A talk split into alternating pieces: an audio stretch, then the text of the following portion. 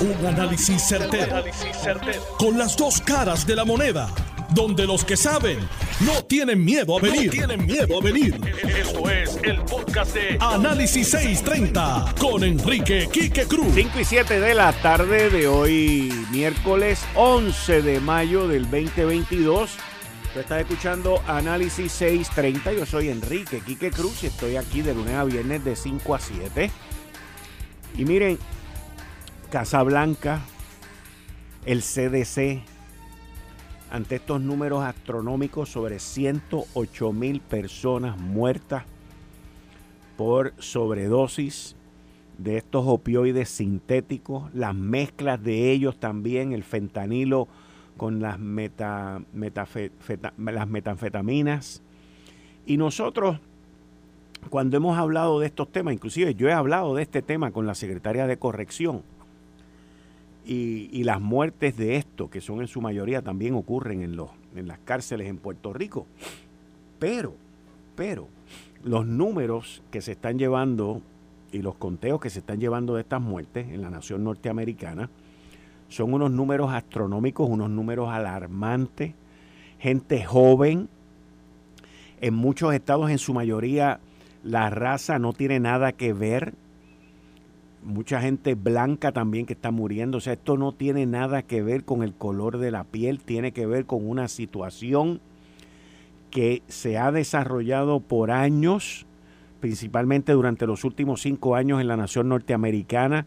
Los estados se han concentrado en demandar a las compañías farmacéuticas, a los distribuidores, en llevar estos casos multimillonarios que los abogados, pues como siempre, se han hartado de todos esos miles de millones de pesos en estos pleitos, pero al final y a la postre la gente sigue muriéndose. O sea, esto se ha convertido en un motor de dinero para los estados, en un motor de dinero para los abogados que han llevado estos casos, pero no en busca de soluciones para ir minimizando y bajando el número de muertes. Y hoy la Casa Blanca y el CDC anunció que cada cinco minutos, son las cinco y ocho de la tarde, ya murió uno. En la nación norteamericana ya murió uno y en dos minutos se muere otro. Cada cinco minutos muere una persona por una sobredosis de estos opioides sintéticos. También estamos hablando de otras drogas, como lo es el Xanax y otros opioides que en un momento las farmacéuticas, médicos, los recetaban a tutiplén, el mercadeo con, médicos que suplían esto en recetas para sus su pacientes. Aquí todo el mundo le han caído atrás y lo han demandado, pero la gente se sigue muriendo. Las sobredosis continúan.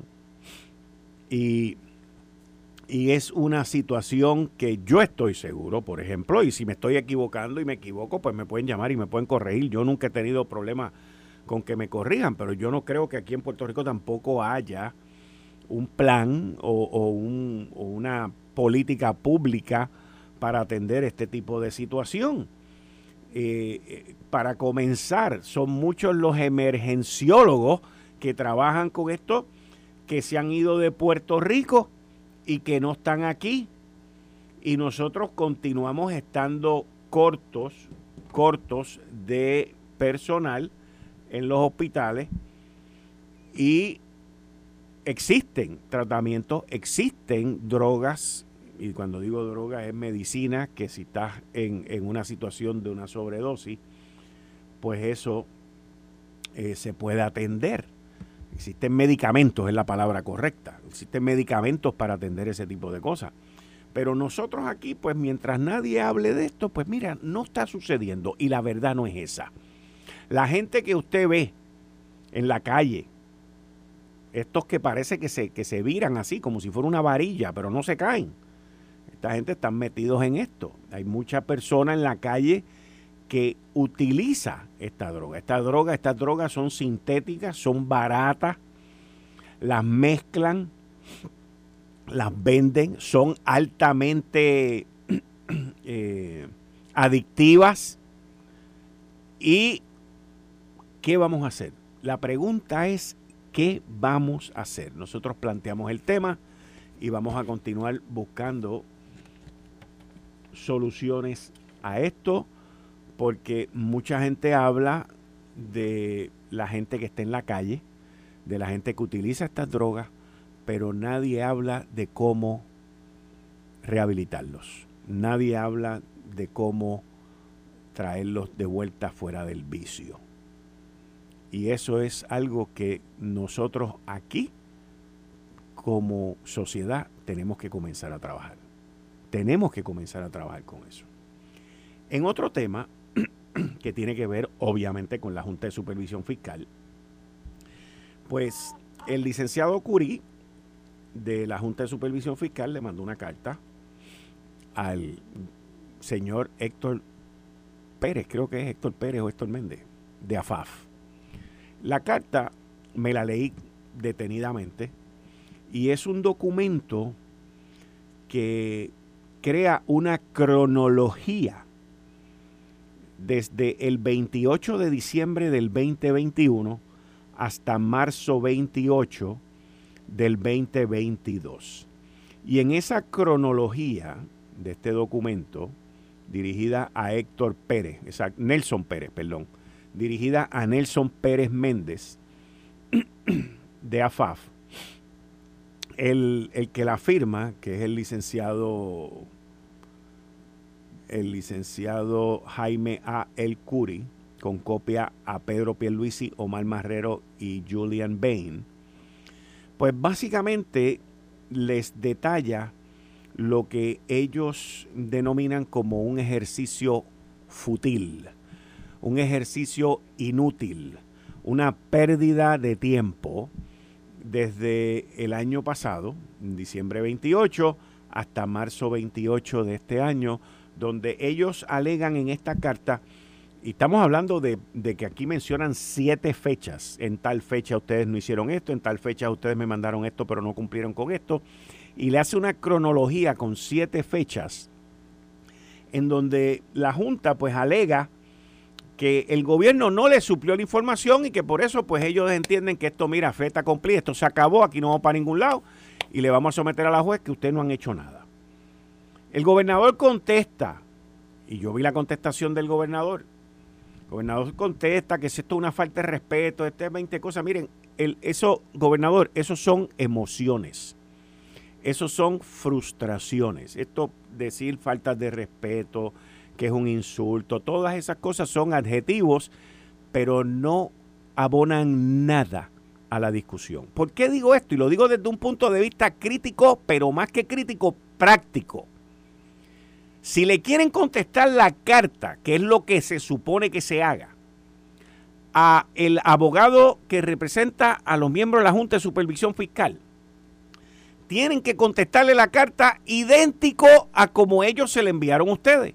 Si el, el, abogado El Curi dice que en marzo 28 ustedes no hicieron esto, usted tiene que someterle la contestación de que en marzo 28 aquí está la prueba. En febrero 14 aquí está la prueba. En enero 22 aquí está la prueba. Y así sucesivamente. Porque con, con contestar de la manera como ustedes se sienten, que se sienten insultados, que se sienten esto, que se sienten lo otro, pues miren, agarren el pañuelo con el ay bendito y envíenselo a la jueza Laura Taylor Swain, que es donde debe determinar esto. Si yo tengo la razón, si yo, gobierno, tengo la razón, y mi gente, según dice el gobernador, que yo le recuerdo al gobernador en AFAF y en, y en las P3, como decía Ronald Reagan, trust but verify. Confía, pero verifica. Confía, pero chequea. ¿Ve? Yo les he hecho esta historia a ustedes un montón de veces. Cuando yo fui a trabajar a México y la persona a quien yo voy a reemplazar eh, se estaba retirando, y esta persona me dice, mira Enrique, todo, la gente va a ser, el ser humano va a ser lo que tú supervises. Yo me quedo así mirándolo, ¿ok? Y me dice, tú ves esa planta que está ahí, era un árbol precioso, natural que había en la oficina. Y me dice, ese árbol está cerca de la puerta, ¿verdad? Yo sí. Y tú sales por ahí todos los días. Yo le decía, sí. Tú vas a salir por ahí, me decía yo sí. Y me dice, la señora que le echa agua a esa planta, le va a echar agua los días que yo meta el dedo en la tierra. Si yo meto el dedo los lunes, los martes, los miércoles los jueves para ver que ella le echó agua, ella le va a echar agua los cinco días de la semana. Si yo solamente le meto el dedo los lunes, los miércoles y los viernes, ella solamente le va a echar agua lunes, miércoles y viernes porque ella me va a mirar, ella va a observar y va a ver cuándo es que yo meto el dedo en la tierra. Por lo tanto, lo que te estoy diciendo es que si solamente le metes el dedo los lunes o los viernes, ella solamente le va a echar agua los lunes o los viernes porque el ser humano hace lo que tú supervisas. Si tú no supervisas, no le van a echar agua y la mata se va a morir. Y eso es lo que pasa aquí. Y, y yo sé que el gobernador tiene una gran confianza en la gente que trabaja con él. Y cree mucho, y les cree, les cree. No hay nada malo con creer. Con lo que hay malo es con no verificar, con no chequear y con no asegurarse que lo que le dicen es verdad. Y como yo tengo el mal ejemplo de lo que Fermín Fontanejo, Frontera, como rayo se llame, hizo con el contrato de Luma, pues you cannot trust and you have to verify. Uno no puede confiar y uno tiene que chequear. Y con esto de AFAF y con esto de la Junta de Supervisión Fiscal, pues lo único que queda es llevárselo a donde la jueza, pero lo tienen que llevar blindado y si al gobernador, el, el, Nelson Pérez este le dijo, no, yo lo hice, aquí está, aquí está, aquí está, aquí está, pues que lo pruebe, que lo demuestre. Porque yo como jefe, tú eres culpable hasta que tú pruebes tu inocencia. No es al revés. No es al revés. Y eso es lo que estamos hablando aquí. El gobernador se siente insultado, dejen los, las frustraciones a un lado, dejen las emociones a un lado. Esto es negocio, esto es política y esto es business. Y aquí, si se ha cometido una injusticia contra los empleados públicos, contra los servidores públicos, si, si, la Junta ha fallado, demuéstrenlo. Porque con palabras y emociones y frustraciones no vamos a ganar nada, como nunca lo hemos ganado. la práctica que yo he visto en Puerto Rico, la he visto con mis ojos, la he visto con mi experiencia, es que en las altas esferas del gobierno, tanto de Ricardo Rosselló como también de esta administración, en la Junta le dicen que no. Y ahí se queda la cosa porque la culpa es de la Junta.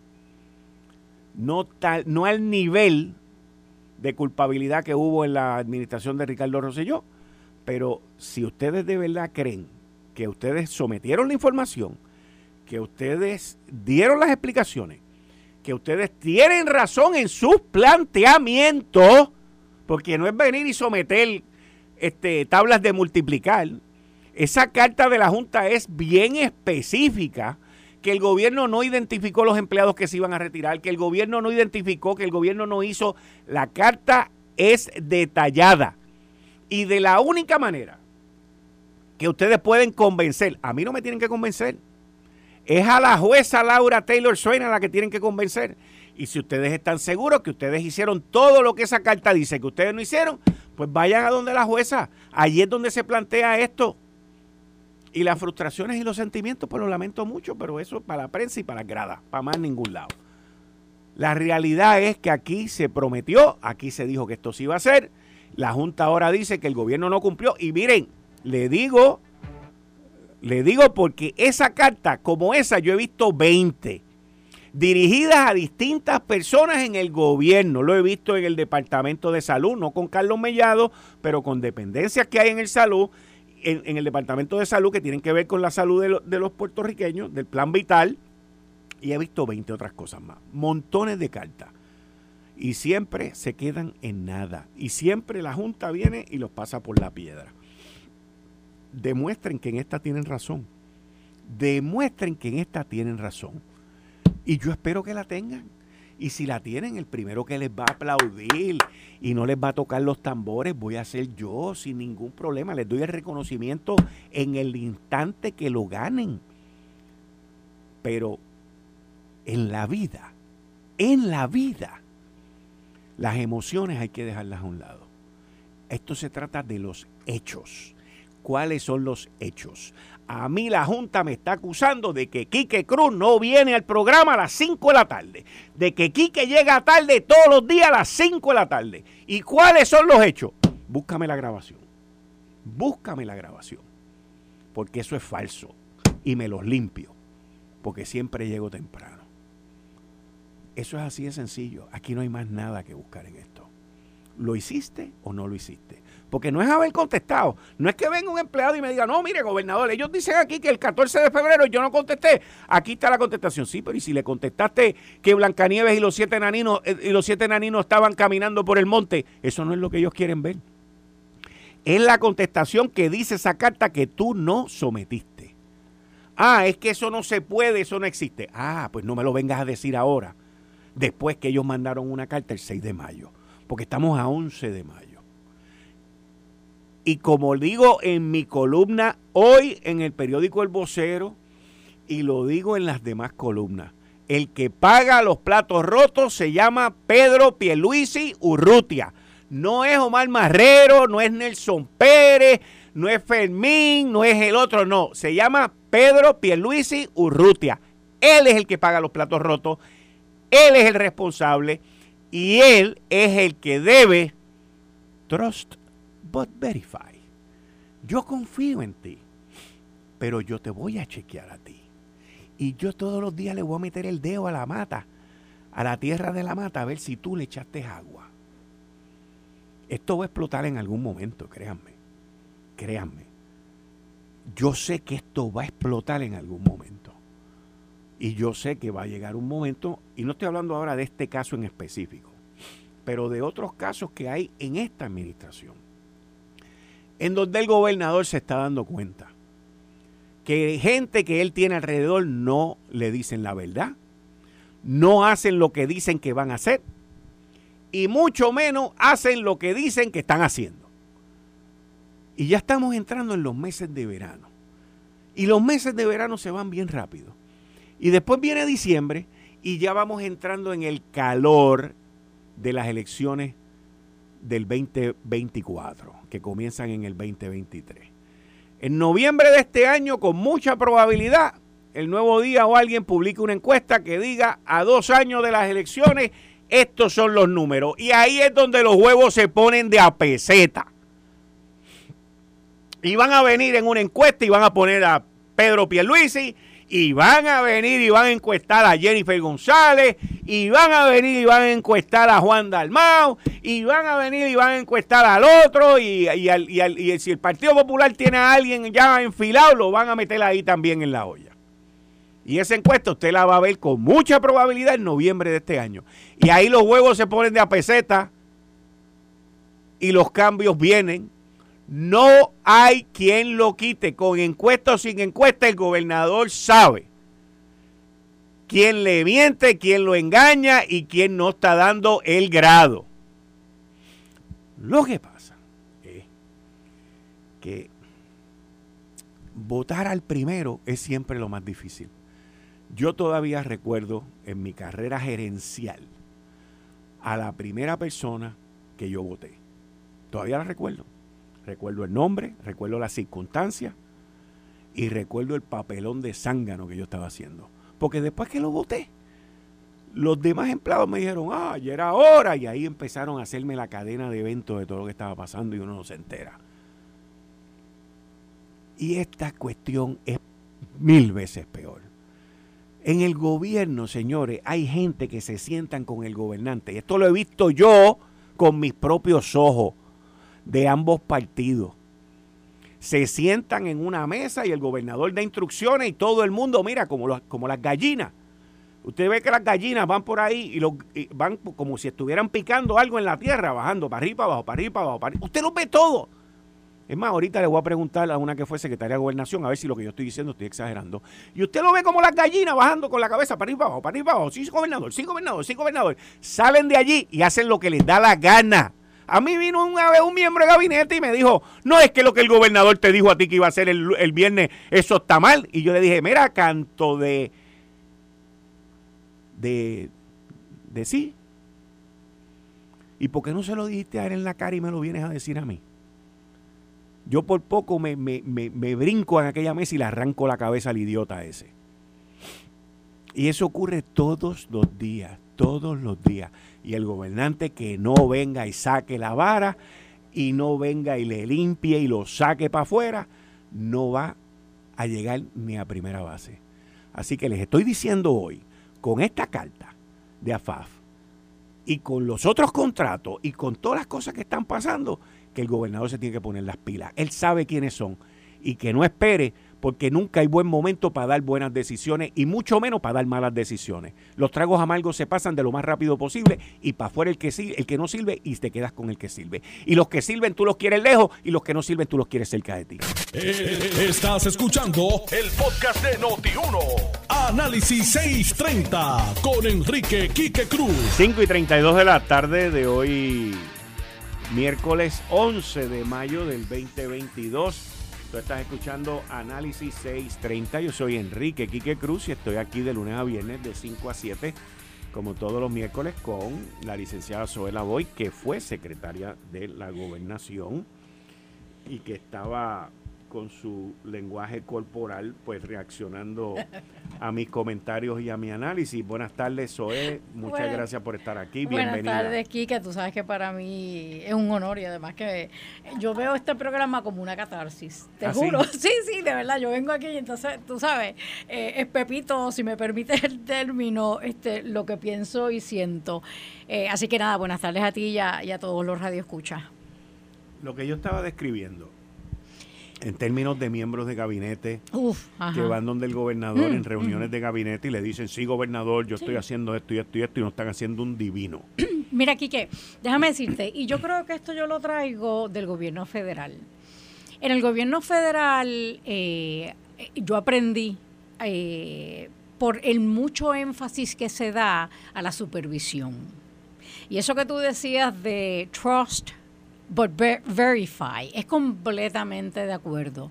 No hay supervisor o supervisora que esté haciendo un buen trabajo si no hace eso mismo. Tú, claro que sí, tienes reuniones que te digan lo que está pasando, pero tú tienes que verificar. Lo que pasa es que en el caso de jefes y jefas de agencia, a mí me parece que no es al gobernador o gobernadora, el que sea, a quien le toca hacer eso ¿eh? al secretario o secretaria de la gobernación. Ese es el papel. El secretario o la secretaria de la gobernación lo que tiene que hacer es asegurarse de que el gobierno se mueva el gobernador dice cómo se va a mover y yo me aseguro del que el gobierno se mueva de esa forma. ¿Y cómo tú lo haces? Yendo todo el tiempo a las oficinas de los jefes y jefas de agencia y pidiéndole eh, cuentas sobre lo que deben estar haciendo, qué tú estás haciendo y esto que el gobernador te delegó, ¿dónde está?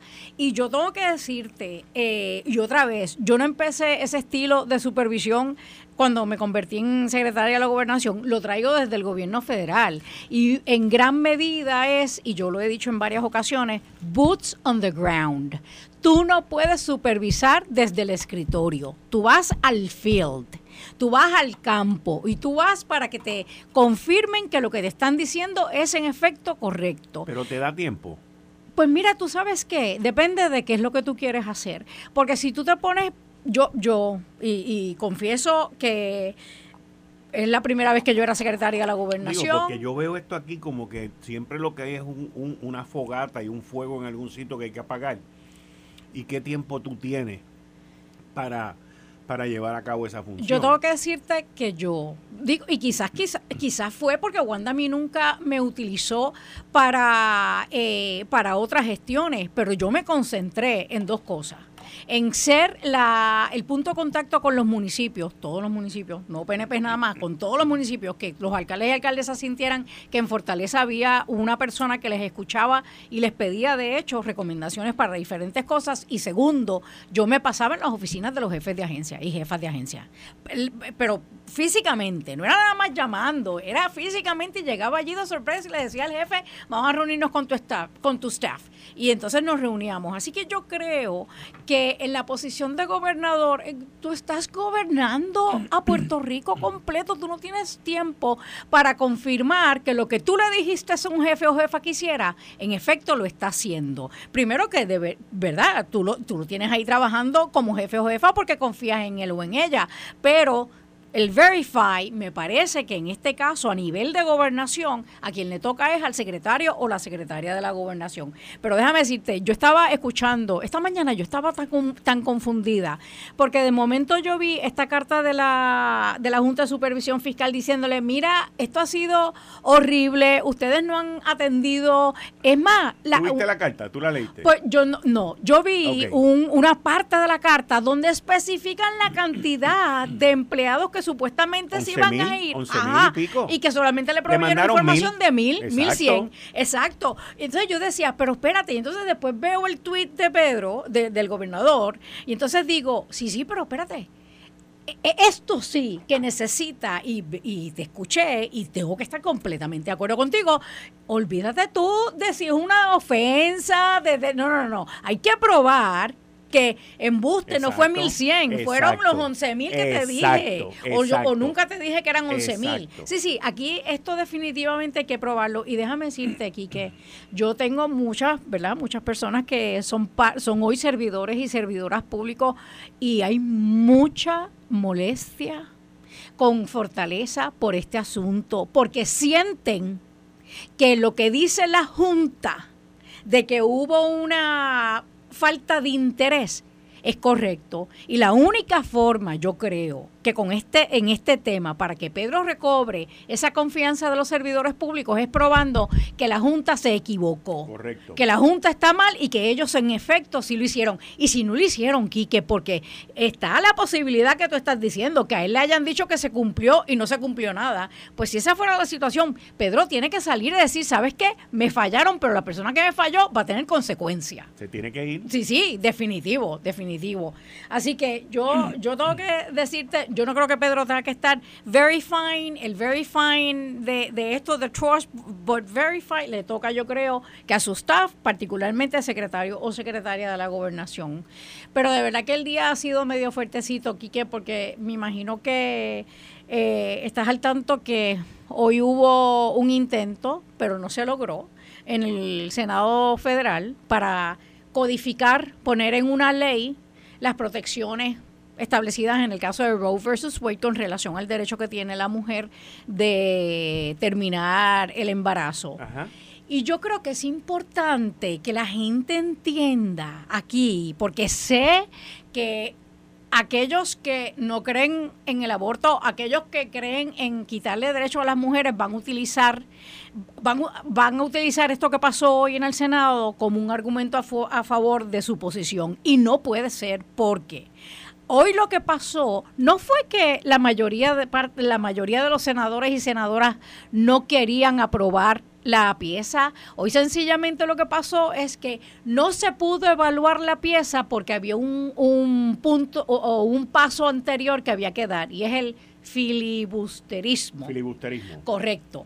Y, y la realidad es que lamentablemente no hubo los 60 votos que requiere ese paso para que se pudiera entonces llevar al Pleno para que se discutiera la medida.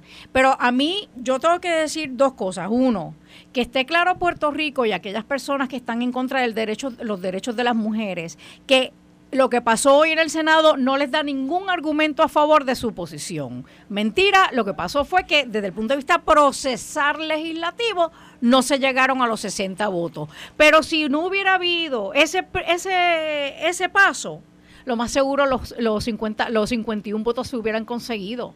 Porque, y es más, si estaban en, en, eh, si hubiera habido 50 y 50, porque son 100 senadores y senadoras, eh, Kamala Harris como vicepresidenta hubiera eh, roto el, el, tranque. Pero es que dicen que Manchin ya dijo que no va a Manchin dijo que no, exacto. Entonces, por otro lado, Susan Collins y, y Markowski, que son dos republicanas, pero desde un ala liberal. Correcto. Ellas han dicho que ellas tienen su propio proyecto. Pero pero yo creo que si hubiera bajado al floor o al, o al, pleno, hubiera habido la oportunidad de trabajar inclusive en enmiendas, Quique. Y eso es lo que no permitió este paso del filibusterismo, que gracias a Dios en Puerto Rico no lo tenemos. Ni tan siquiera en la Cámara de Representantes Federal lo tienen, es nada más en el Senado que, se, que, que tiene el requisito de 60 votos para poder eh, eh, tomar en consideración o para poder eh, evaluar una medida en el floor ante todos los senadores y senadoras. Así que, y lo segundo que tengo que decir es que ya Joe Biden reaccionó y dijo, oye, ¿sabes qué? Y, y Quique yo lo siento, pero voy a usar tu micrófono para decir lo mismo. ¿Cuántos puertorriqueños y puertorriqueñas viven ahora mismo en los 50 estados? Hay elecciones de midterm ahora.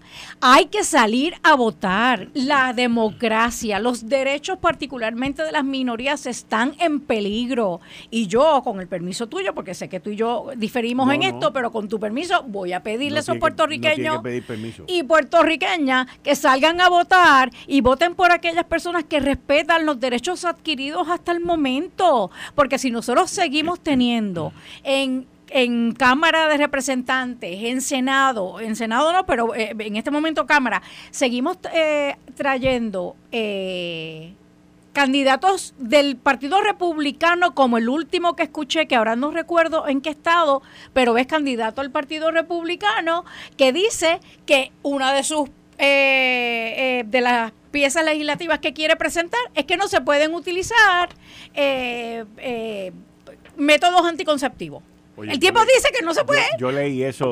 pero, tú sabes. quedé bruto. No, no, no, no, no. Y por eso es tan importante que todo puertorriqueño y puertorriqueña, que a diferencia de nosotros, no, que no tenemos el derecho, ellos y ellas que viven allá en los 50 estados tienen el derecho, salgan a votar. Es bien importante esto, este midterms. Se nos va la vida, particularmente aquellos derechos adquiridos de las minorías. Y entre las minorías te hablo a ti porque todos nosotros somos latinos, pero también le hablo a la mujer, le hablo al miembro de la comunidad LGBT hay que activarse, hay que salir a votar, hay que evaluar los candidatos y candidatas y votar correctamente. De hecho, tengo que añadir, lamentablemente todavía nosotros no tenemos elecciones acá, pero yo pido a todas las personas que empiecen a estudiar los candidatos y candidatas. Nosotros estamos viendo, desde mi punto de vista, hoy nosotros estamos sufriendo la mala selección de un montón de personas que hoy están en puestos electivos. Y yo creo que tiene que ver con lo poco que la gente se envuelve en evaluar cada candidato y cada candidata. Yo no puedo creer que hoy nosotros tenemos una legisladora en la Cámara de Representantes que se atreve a decir que una víctima de acoso o una víctima de agresión sexual es en parte responsable porque se puso una minifalda o porque salió de noche o porque se metió en una calle donde no había suficiente alumbrado. Así que yo pido que evaluemos los candidatos y candidatas. Yo no estoy ni tan siquiera ahora hablando de votar debajo de la palma, ni debajo de... Yo no estoy hablando ni tan siquiera del partido político. Estoy hablando de estudiar a cada candidato y, cada candidato, candidata. No votar si es bonito, si es guapo. No, no, no. Esos elementos son y nada importantes. Lo importante es qué representa cada candidato y cada candidata.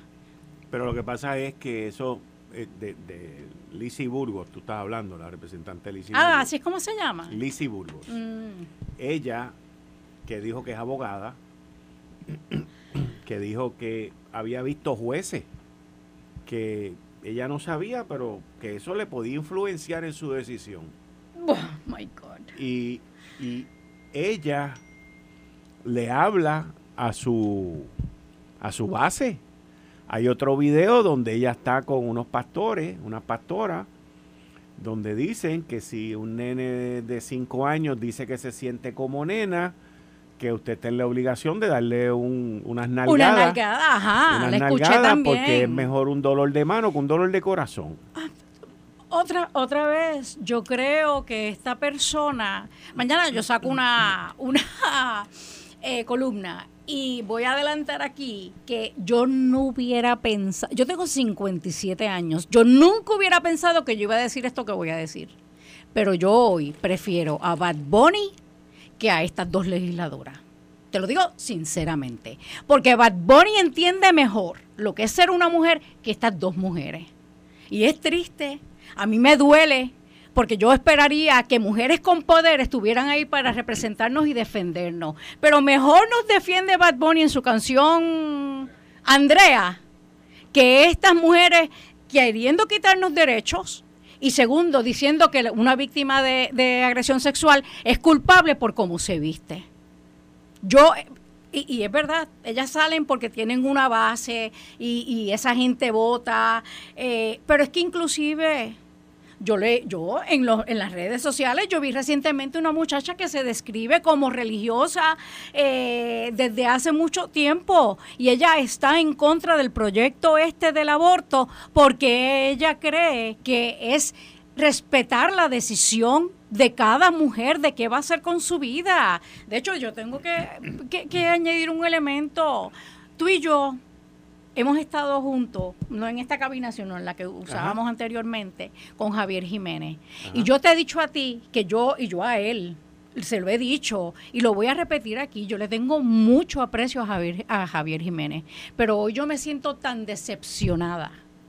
Yo no puedo creer que el municipio de San Sebastián, hoy se supone que la legislatura municipal esté votando a favor o en contra de una resolución que aunque cambiaron el, lenguaje, comenzó leyendo que el aborto es un asesinato de un niño. Primero que no es un niño, es, para empezar, no es un niño. Pero segundo, no es un asesinato. Y entonces, esa resolución, aunque cambia el término asesinato a quitarle la vida, dice esa resolución que la única excepción, la única excepción sería que la vida de la madre esté en peligro. Y yo pregunto, ¿y qué?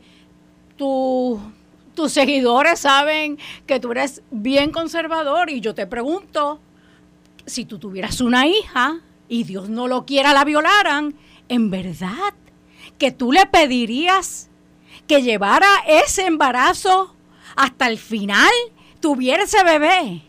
O sea, ¿con qué cara tú le vas a pedir a una mujer que, que después de que su, su tío, su papá la viola, es víctima de incesto o cualquier tercero la viola, tú le vas a pedir a esa mujer que tenga eso, que tenga que, permita que eso nazca, la va a obligar. Yo puedo entender que muchas mujeres lo harían y qué bueno por ellas, pero aquí lo importante es el choice. Aquí lo importante es que cada mujer tenga la alternativa de decidir. Es mi cuerpo, es mi decisión.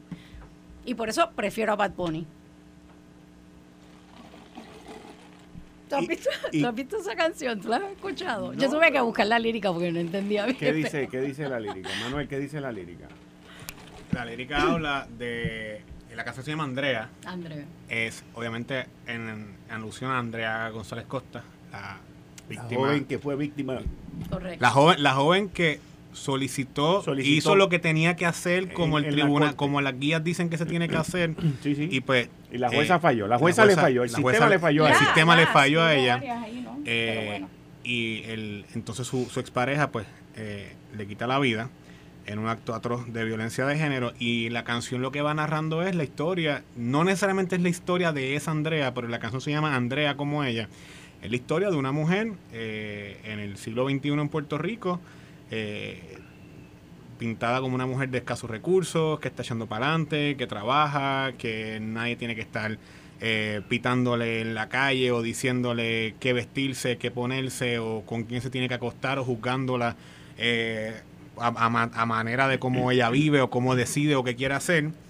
Y incluso la canción habla de cuando el gobierno, en, a pesar de todas las dificultades y vicisitudes que tiene que esa, que esa mujer pasar en, este mundo machista, eh, habla de que el gobierno incluso ahora las quiere llamar asesinas. Las llama asesinas. Y eso lo dice Bad Bunny en una canción que aunque yo no soy el fanático número uno de Bad Bunny, pero le habla a una generación completa menor que yo, yo tengo 32 años, Sue dijo que tenía 56, lo dijo aquí al aire. Pues yo no tengo ningún problema, lo he dicho varias veces, ¿verdad?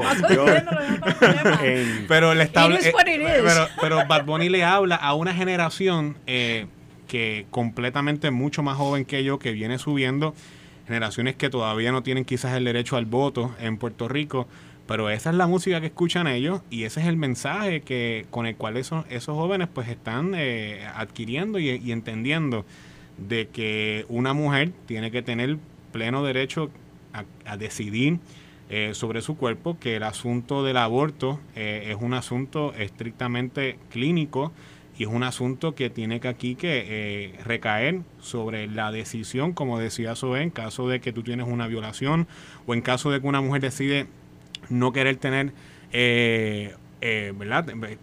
al concebido o, el feto, pues entonces pues decide, pues tiene plena capacidad de poder decidir. Y lo que están buscando estos grupos fundamentalistas, lo que acabo de leer del alcalde de San Sebastián, eh, lo que están buscando algunos sectores políticos en Puerto Rico es polarizar este el, el, tema a un nivel como nunca lo hemos visto en Puerto Rico, como sí ha dado eh, tema y noticia en algunas jurisdicciones en los Estados Unidos y en otras partes del mundo, donde tienen los grupos, los que se dicen llamar pro vida, pero realmente son antiderechos, y los que son los, los, grupos feministas de pro decisión, que una mujer pueda decidir qué hacer con su cuerpo en cualquier momento, pues de momento tienes manifestaciones en clínicas eh, que hacen este tipo de procedimientos de aborto. Pero aquí tiene, ahora estamos Ahora mismo la estamos teniendo, eso, es lo que voy, que, está, que están polarizando la discusión y que está llegando ese tema a Puerto Rico y que sin lugar a duda yo tengo que decirte, Quique y Sue y amigos que nos sintonizan, eso va a ser un tema en estas elecciones. o sea, el tema, el tema del aborto va a llegar a las urnas y mucha gente va a emitir su voto a base de cómo es un candidato, si es un candidato pro vida o pro decisión. Eso va a pasar. Eso llegó aquí para, para quedarse y va a ser tema de qué hablar por el resto del cuatrenio. Máximo porque van a haber decisiones, por van a haber decisiones del Tribunal Supremo Federal, van a haber decisiones aquí en Puerto Rico, van a haber casos probablemente en el Tribunal Supremo Local también. Pero déjame añadir con Bad Bunny, mira, mira, mira si está claro que en una, de una parte de la canción dice y que quiere que no le piten cuando vaya a comprar pan. Él inclusive hace referencia a este proyecto que se está viendo en el en, el, en la Cámara, de hecho ahora mismo, porque ya pasó el Senado, entiendo, lo de lo del ajá, él inclusive dice que nosotras las mujeres tenemos derecho a que no nos piten cuando vayamos a comprar pan. Y estoy, ¿verdad? Diciendo lo que él dice, pero... Eh, yo, yo eh, digo, yo, yo para mí eso es una exageración, lo, ah, de, no, del pital. No. no, no, o sea... O sea, que no, que quién te da a ti el derecho a hacer eso. pues lo acabo de hacer ahora, yo no te lo estoy haciendo a ti. No, no, que, bueno que a mí no. Pero, Lo que, a lo que yo me refiero a lo que yo me refiero es que tú no puedes llevar esto a un nivel completamente de exageración. Yo no estoy diciendo ¿Qué que... ¿Qué perspectiva es esa aquí? Es una contraria a la tuya. Es la del hombre. No. ¿Alguna vez tú te has sentido hostigado? Sí. Bueno, pues entonces, ¿y, esa mujer que te hostigó? O ese hombre que te hostigó, ¿tenía derecho a hacerlo? No tenía derecho. Pues que se prohíba. Pero, me defendí, o sea, me defendí. O sea, son cosas que tú tienes que bregar con eso. Yo era una nena de 24 años. Yo vivía en Washington, D.C. Yo recuerdo haber pasado, yo no tenía carro. Yo tenía que caminar y tenía que pasar por esta acera donde estaban estos imbéciles, que era esa mismo, el, pito eso y, las barbaridades en aquel momento en inglés, que me gritaban que no, que yo tengo derecho a caminar por donde me dé la gana sin tener que pues, aguantar no hay eso. Ningún problema y, tú vas y sigues, mira, mira la mujer hecha y derecha que eres. no se te cayó un ojo. Claro que no, pero no tenía por qué, por qué pasarlo. Cállate la boca y, y, piénsalo, pero no es que lo mismo pasa, es que lo mismo pasa con otras cosas. O sea, aquí hay gente que viene. ¿Qué derecho tú tienes que venga alguien y te diga que tú eres una pilla, que tú eres una corrupta, que esto y que el otro? Es lo mismo. Y la gente aquí no grita por eso. O sea, e, es exactamente lo mismo. De lo que estamos hablando es del respeto. Y no podemos elevar el, la falta de respeto a una cosa exagerada en donde lo que se está creando también, que es la parte que más a mí me preocupa de todo esto, es el odio al hombre. No. No, no, no, no, bueno, no. yo defiendo todas estas causas, pero believe me que yo no odio a los hombres. Eh, pero es el odio al hombre. Es el, lo que yo estoy viendo en muchas de esas legislaciones es el odio al hombre. Es la política del odio. bueno, pero en el caso del acoso callejero, eh, eh, es a los dos lados. Digo, Y yo, y yo, es que lo mismo lo puede hacer un hombre con una mujer. Yo tengo una opinión Por eso mismo, no tan la radical mujer no quizás puede como la de hacerlo. eso es. Y, pero no tanto, o sea, yo creo que una mujer tiene que tener derecho y todo el mundo a vivir en paz. O sea, eh, y quizás lo que tú dices el pito Es que- o, es o- que o el tocarle pito- bocina, eso pues está mal, pero quizás tú lo, lo mismo, esa modalidad que tú expresarle a una mujer en la calle, me gustan tus senos, me gustan tus No, no, eso nalgas, está mal. eh, No, no, no, no, eso, es otra está pero cosa. el pito no significa Ah, no, está eso. bien, está bien, está bien. El Eh, pito- eso, el eso- pito no significa por lo eso. tanto, por lo O sea, el tanto, y, a lo que, y yo creo que a lo que Zoe hace alusión es precisamente a eso, ¿A cuál? A, la, expresión verbal.